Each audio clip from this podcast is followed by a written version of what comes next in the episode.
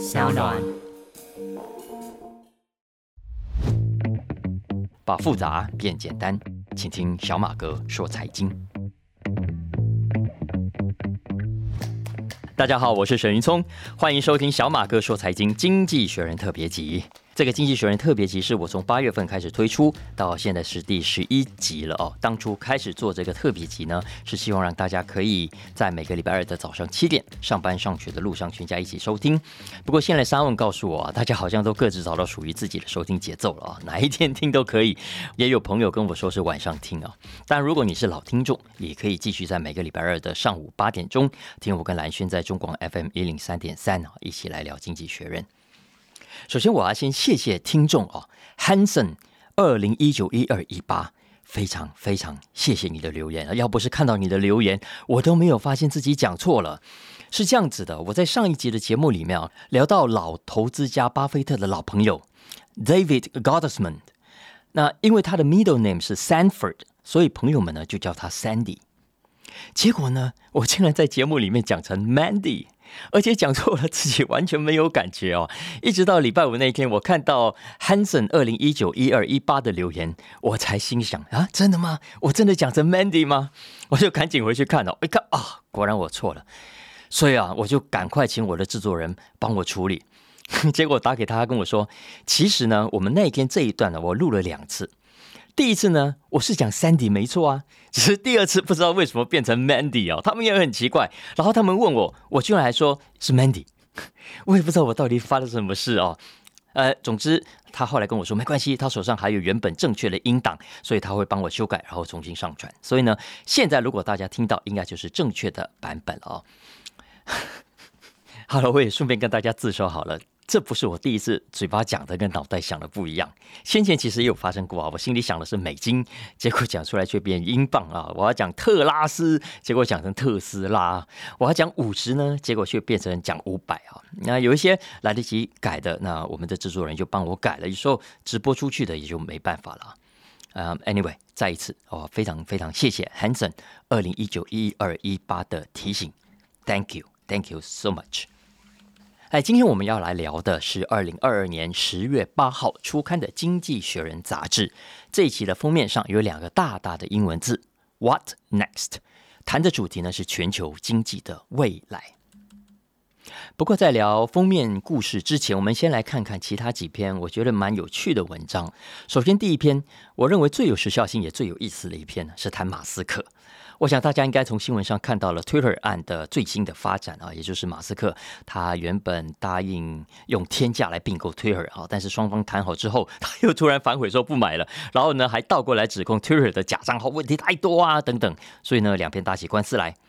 那本来呢，这个官司要在十月十七号正式的开庭，那大家都想看马斯克接下来出什么招，对不对？大家都觉得哇，这个小子看起来这么聪明，诡计多端，他可能还有藏着什么要让 Twitter 一刀毙命的杀手锏啊，什么高招有没有？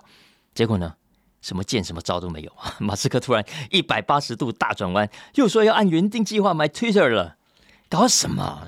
所以全世界都傻眼，你这是在玩什么？而且呢，原本大家包括我在内啊，我们都还在猜他会不会是之前觉得自己买贵了，所以呢，想要借着喊卡然后来杀价，所以用这招来以退为进啊，想要逼这个 Twitter 的股东降价。那因为这种事情在国际并购市场上也偶尔会发生了，所以大家也觉得可能性很高。结果没有想到，马斯克不但没有杀价，价格一毛不少啊，就是原本说好的价钱要买。所以这有点像什么？这。像不像一个婚礼之前突然落跑的渣男？然后呢，落跑之后还一直讲新娘的坏话嘛，说自己会落跑那，是因为新娘骗他，新娘很烂啊，然后还要跟人家打官司。然后呢，隔几天就突然回头说啊，没事没事，新娘没事，我们继续结婚吧。可以这样子吗？这样不是很过分吗？其实当然很过分呐。如果真的是婚礼，新娘早就跑掉不理他了。可是这不是婚礼，这是企业并购。老实说，Twitter 的股东啊，等成交的这一天等很久了，大家都巴不得赶快卖给马斯克，赶快落袋为安。所以呢，Twitter 的股东方面是肯定不会有什么不同意见的。但是 Twitter 的员工就未必喽。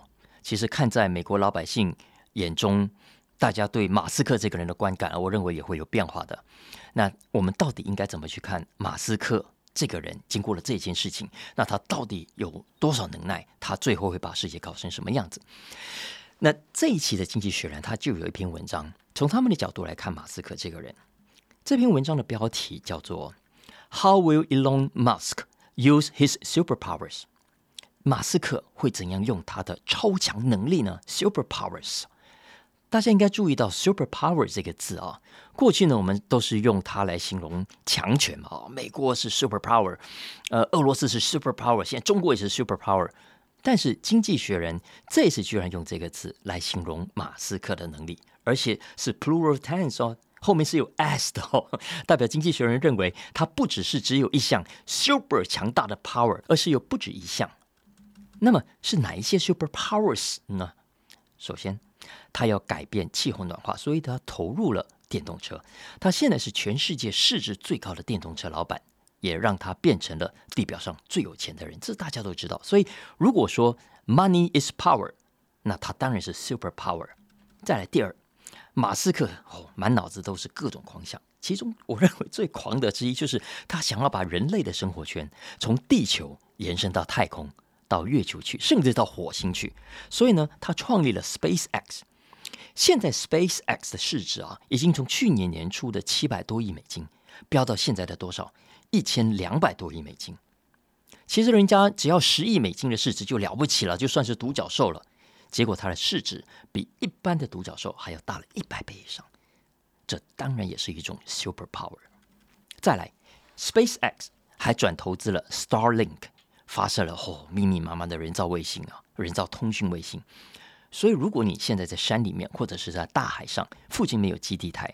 过去你很难跟外界联络，因为没有讯号嘛。但是现在，因为有了 Starlink 的人造卫星，人与人之间的通讯再也不用受到地形的阻隔。就像这一次的乌克兰爆发战争，很多通讯设备被摧毁啊。换作是过去，很可能就会被切断跟外界的联系。可是现在，谢谢马斯克，有了 Starlink，哎，竟然可以跟外界保持讯息畅通。所以乌克兰非常感谢他。你想想看，他一家公司的力量就挽救了整个国家的通讯，这不是 super power 是什么？然后接下来他会吃下美国最重要的社群媒体之一 Twitter。只要他高兴，他可以透过 Twitter 向全世界好几亿人发出他的任何讯息。你也可以倒过来讲，如果他不高兴呢？嘿，如果他不高兴，照理说他也可以去阻挡那些让他不高兴的人发出讯息，就像之前的川普。就硬生生被 Twitter 给一脚踢出去。你觉得以后还会不会有类似的情况发生呢？没有错，马斯克说：“哦，他想要让 Twitter 成为言论自由的平台啊。”但是放心，我认为类似的争议一定还会存在。所以你看，掌握这样的社群平台是不是一种 super power？所以你看看，在我看来啊，马斯克等于掌控了三大空间啊。哪三大呢？第一个。第一个空间是地表，也就是特斯拉想要主导的地面交通。当然，它现在我认为距离主导还很遥远，但是这是第一个空间，它现在非常的强势。再来，第二个空间是外太空，因为他想要把人类送到月球啊。第三大空间是介于地表跟外太空之间的通讯啊。你想想看，在这种情况下，马斯克是谁，重不重要？我们是不是都要花点时间好好把这个人搞清楚？他光凭一个人的力量就搞出这么大的局面，拥有这么强大的科技 super powers，你应该要崇拜他，还是要提防他？比方说好了，经济学人说，对于俄乌战争啊，他会站在哪一边？然后将来如果两岸开战，他会站在哪一边？如果他站在台湾这边，哦，那也还好，那代表他会像帮助乌克兰一样，给我们提供卫星通讯啊。可是如果他最后站在中国那一边呢？到时候我们的通讯会不会中断了？然后他会不会把他监控到的数据都提供给中国啊？其实欧美国家对这一点是很担心的。你看俄乌战争就好，没有错，他原本是在帮乌克兰嘛，对不对？哎，但是他最近竟然呼吁两国停火和谈呢。然后条件是什么？条件是他要乌克兰把克里米亚跟一些已经被普京占领的地方就送给俄罗斯了。然后你们不要再打了，有没有？他这个话一出，西方国家整个跳脚啊！马斯克，你是我们美国人哎，你是自己人哎，你你怎么可以去帮俄罗斯讲话？怎么可以说啊，把克里米亚送给普京呢？所以泽伦斯基后来就问大家喽，他说：“哎，你们要一个挺乌克兰的马斯克，还是一个挺俄罗斯的马斯克呢？”所以这就是为什么西方媒体呢很重视马斯克的政治主张，很重视他的意识形态，因为他现在在科技上所拥有的 super powers 已经让他有足够的影响力去影响地缘政治了。你拿刚刚的通讯来说，经济学人说啊，whatever your politics，不管你有什么政治主张，你都应该提防一个像马斯克这样的人，因为他可以决定地表上谁可以取得网络通信，谁不能使用。如果他不爽呢，他可以随时不让你在你需要使用网络的时候不让你使用。啊，大家可以去读一读《经济学人》这篇文章啊。不过，我觉得以上的角度虽然有意思，可是呢，也太超前高估了马斯克了。在我看来了啊，因为第一个，就像《经济学人》最后有讲到，这篇文章最后有讲到，刚刚讲的那几个 super powers，老实说了，它的规模虽然大，可是都不是大到不会倒的，因为都还是有很多的竞争对手，随时想要把它打趴的。你看电动车，我之前就说过，未来三到五年啊，传统车厂一定会全面大反攻，然后很多新创也会渐渐成熟。特斯拉哈还能风光多久？我是打一个很大的问号啊。然后它的 SpaceX，它的 Starlink，也只能说它的动作比较快。可是呢，你看看它的对手，个个都是有来头的，Bezos 啦，维珍航空的 Richard Branson 啊，人家口袋都很深，好吧，搞不好比他还深。所以最后鹿死谁手还不知道。当然，Twitter 就更不用讲了。这一期《经济学人》有另外一篇文章是谈马斯克接手后的 Twitter 的困境，包括广告业务啦等等，大家可以去看。也就是说，其实现在很难乐观的起来。然后，就像《经济学人》这一期讲的啊，当你拥有这么强大的科技 power，那么你就应该要承担够大的政治责任。其实这句话就是《功夫》里面阿鬼讲的啦。能力越大，责任越大。西方国家现在只是想确定，这么有实力的人哦，绝对不能让他靠向敌人那一边，甚至不可以让他保持中立哦。像马斯克这样一边帮助乌克兰，然后一边又会帮俄罗斯讲话，西方国家现在不喜欢这种人，他们都要这些企业选边站。你看，俄乌战争一爆发，他要企业哦，你给我退出俄罗斯啊。那接下来呢？如果中美关系再更加的紧张，如果两岸的关系再进一步的恶化，哎，他会不会要求他们美国企业全面的退出中国呢？会成功吗？不知道了啊，大家等着看吧。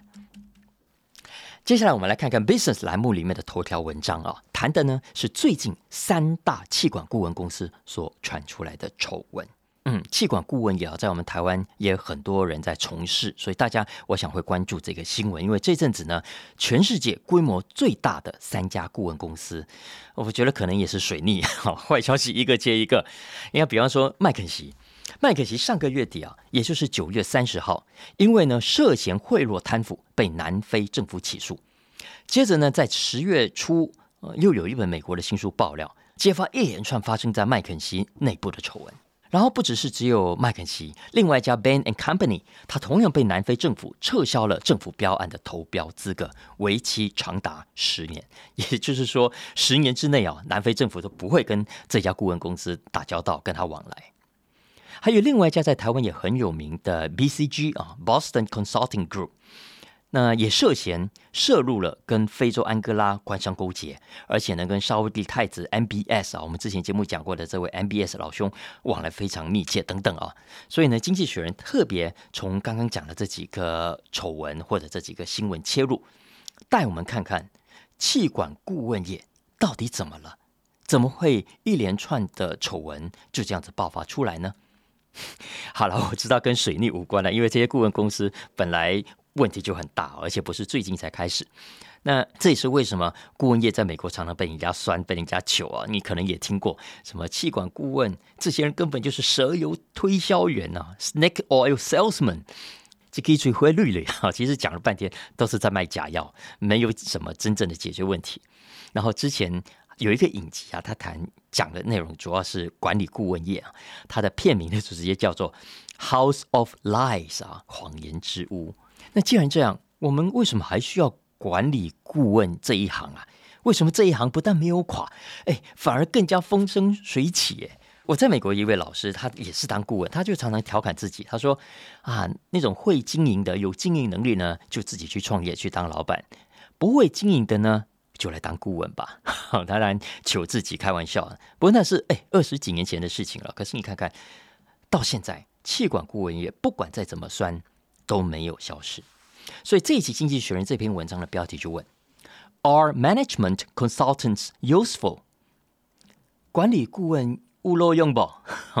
有的。这篇文章其实给气管顾问很大的肯定，这也是为什么这么多企业愿意付给他们这么多的钱。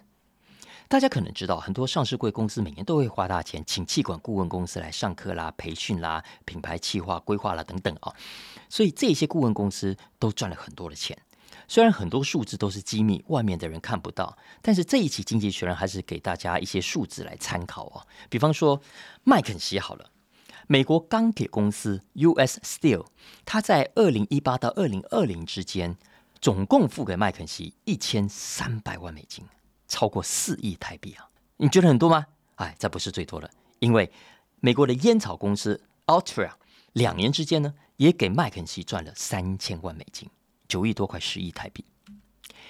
石油公司 Chevron 也更猛，他二零一九年就给了麦肯锡赚了五千万美金。从二零零九年到二零二一年，麦肯锡就从美国联邦政府赚走了多少？十亿美金，吓人吧？所以呢，这三大气管顾问公司从二零一零年到现在，营收成长翻了三倍，成长速度非常大。三家合起来算哦，有高达三百亿美金。如果用目前这三家公司的员工总数来算哦，呃，员工大概是七万人，也就是说，人均营业额哦高达四十万美金。哎，大家知道人均营业额四十万美金是什么概念吗？我拿台积电来比就好了。台积电哦，台湾的护国神山，去年的人均营业额哦，科技也都知道，大概五十万美金左右。所以也就是说，这三大顾问公司的人均营业额已经快要追上台积电了。当然，我觉得永远追不上了。不过是一个这样的概念啊，它比 Samsung 啊、比 Intel 这些公司都还要来得高。所以你看看，一个产业可以成长这么快，而且还这么的赚钱，当然不是没有原因的。你再怎么去算它，都要去接受它在这个市场上是有存在价值的。首先是结构上的，也就是现在的企业啊，它必须投入很多它原本不熟悉的领域，比方说数位化。很多企业规模虽然大，可是实在没有能力在公司内部哦 in house 来完成数位转型的挑战，所以怎么样，都是靠顾问公司帮忙的。还有这几年来很热的 ESG 啊，啊，环保啦、社会责任啦等等。也都是过去很多企业非常陌生的，那这一些其实都必须借助顾问公司才行。再来，现在的顾问公司啊，也不再只是当顾问，很多业务都包商包好了。以前以 advising 为主，现在还加上很多的项目，所以呢，他们怎么样签的约时间更长，当然也就更好赚。再加上这几年来很多其他中小型的竞争对手几乎都被并购走了，所以呢，这三大也越来越大。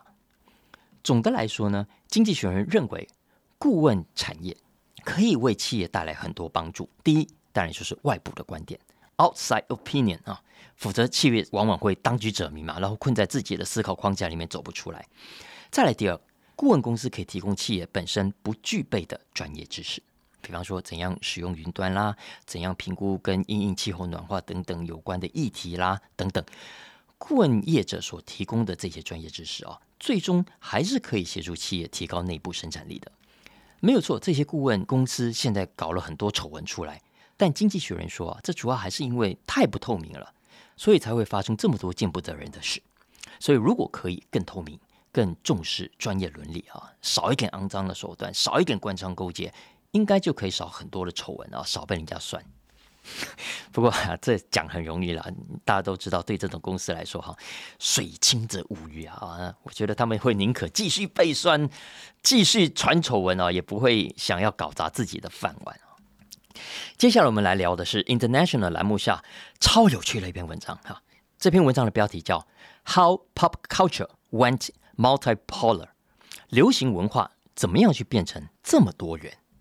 这里所谓的流行文化啊。包括了电影啊、音乐啊、戏剧啊等等啊，因为过去曾经有一度，有一些学者会担心，我们这个世界呢会被美国的好莱坞文化入侵啊，被美国文化洗脑，因为呢他们的文化产业实在太强大了。我们每天看那么多的美国影集，那么多的美国电影，听那么多的美国歌，看那么多的美国偶像，会不会有一天我们完全不再有属于自己的文化活动？然后呢，全世界就会出现所谓文化单一化的现象，失去了文化应该要有的。多元性。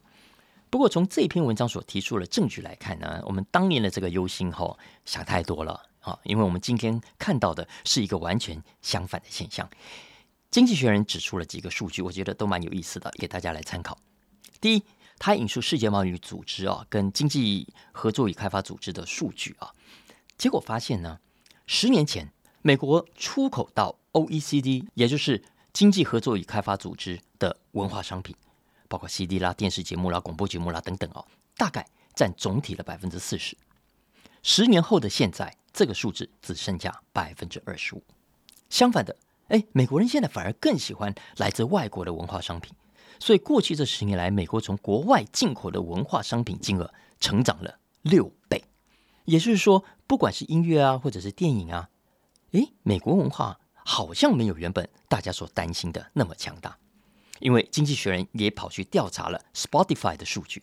经济学人调出了 Spotify 从二零一七年到二零二一年总共七十个国家销售的单曲记录，结果发现，哎，的确，英文歌曲呢还是独领风骚的啊！Top 五十首单曲里面啊，有四十七首都是英文歌。哎，可是呢，你仔细看哦，在那些音乐产业本来就比较强大的国家，嗯，这个英文歌就没有那么吃香喽。比方说，在印度啊、印尼还有韩国，过去五年来 Top 一百的单曲当中。英文歌的占比已经从百分之五十二下降到百分之三十一，还有在拉丁美洲跟西班牙，英文歌的占比更低。五年前呢还有百分之二十五，现在只剩下百分之十四。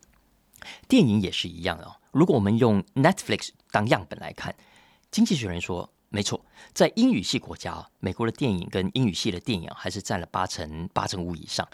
可是呢？你去注意看，别的语系国家就未必这样喽。比方说，在南美洲的阿根廷啊、巴西啊、哥伦比亚，英语片啊大概只占一半。然后在日本跟韩国，这个比例更低，英语系的影片啊占比甚至只有三分之一。也就是说，这些国家的人啊，并没有那么爱看美国的影片。我们的全球文化也没有被美国统一，而是更加的多元。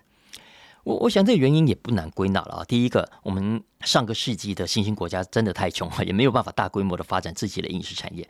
可是呢，八零年代、九零年代到现在，很多新兴国家它不但经济起飞了，它连文化活动、文化产业也被带动起来。你看，像印度啊、韩国啦、中国啊、巴西等等，都是很典型的成功的例子啊。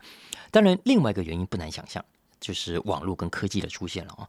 网络的出现是真的让文化传播更加没有国界。再加上现在的 AI 翻译软体，看这么厉害，所以啊，大家在看影片的时候根本不太受到语言的影响，所以整个流行文化也就失去美国化了。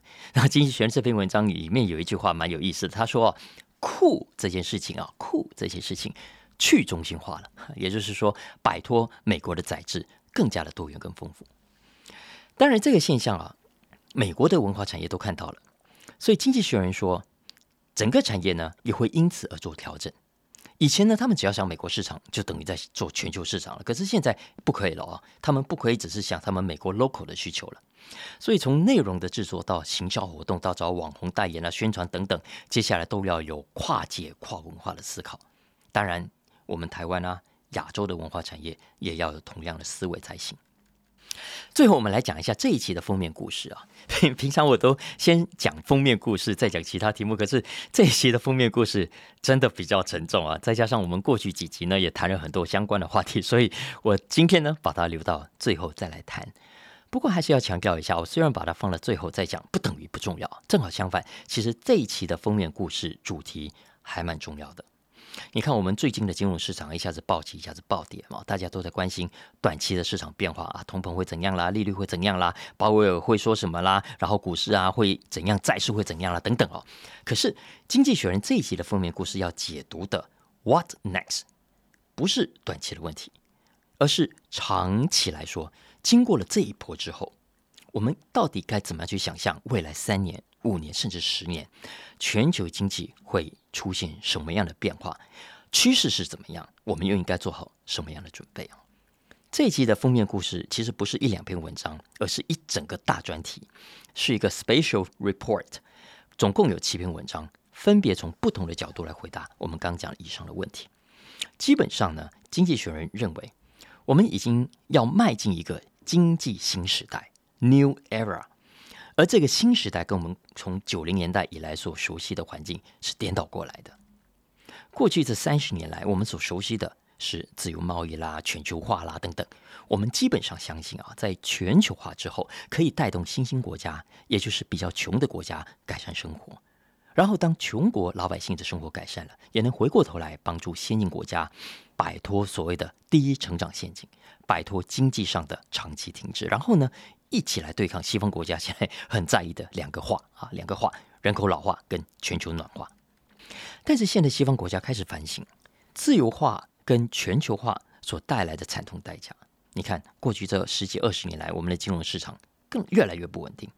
然后呢，一旦发生金融危机，一旦发生金融风暴，怎么样，都要靠政府来出面，拿纳税人的钱来救火，还要靠中央银行啊维持宽松的货币政策、QE 啊等等什么，搞到最后，我们的利率越来越低，我们的公共支出越来越失控，一直在发红包。然后呢，整个经济成长一直都没有起色。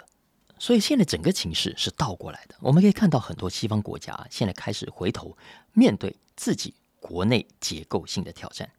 所以经济学人说，未来你可以预期西方国家的政府支出会越来越大。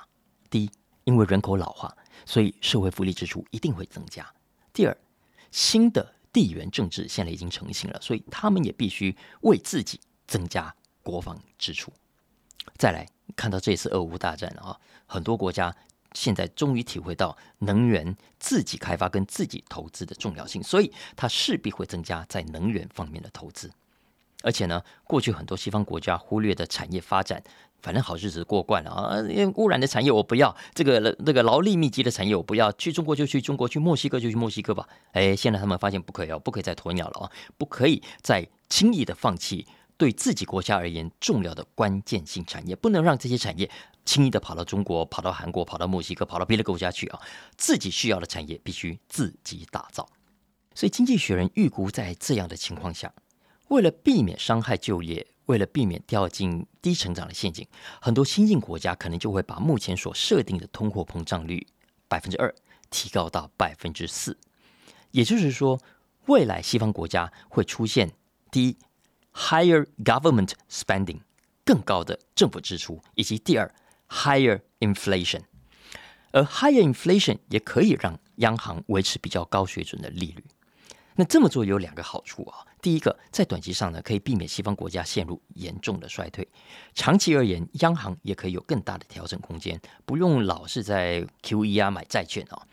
不过当然，风险也是有的，因为当中央银行，尤其是美国啦、欧洲这些，照理说应该信誉良好的央央行哦，不可以轻易的改变策略。但现在改变的通膨目标的策略的时候，整个市场也必须跟着调整。而且以过去的经验来说，当政府觉得啊，我应该增加各种的支出，我政府部门应该越来越大，管越来越多，那这个方向只要一开始启动，就很难控制，容易失控，最后呢，会反过来成为经济上的负担。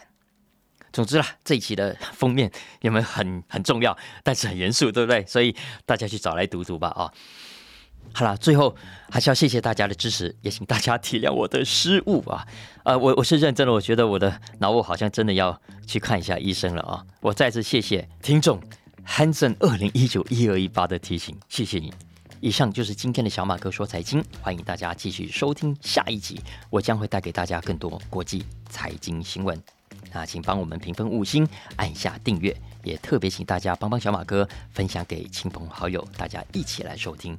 下次见喽，拜拜。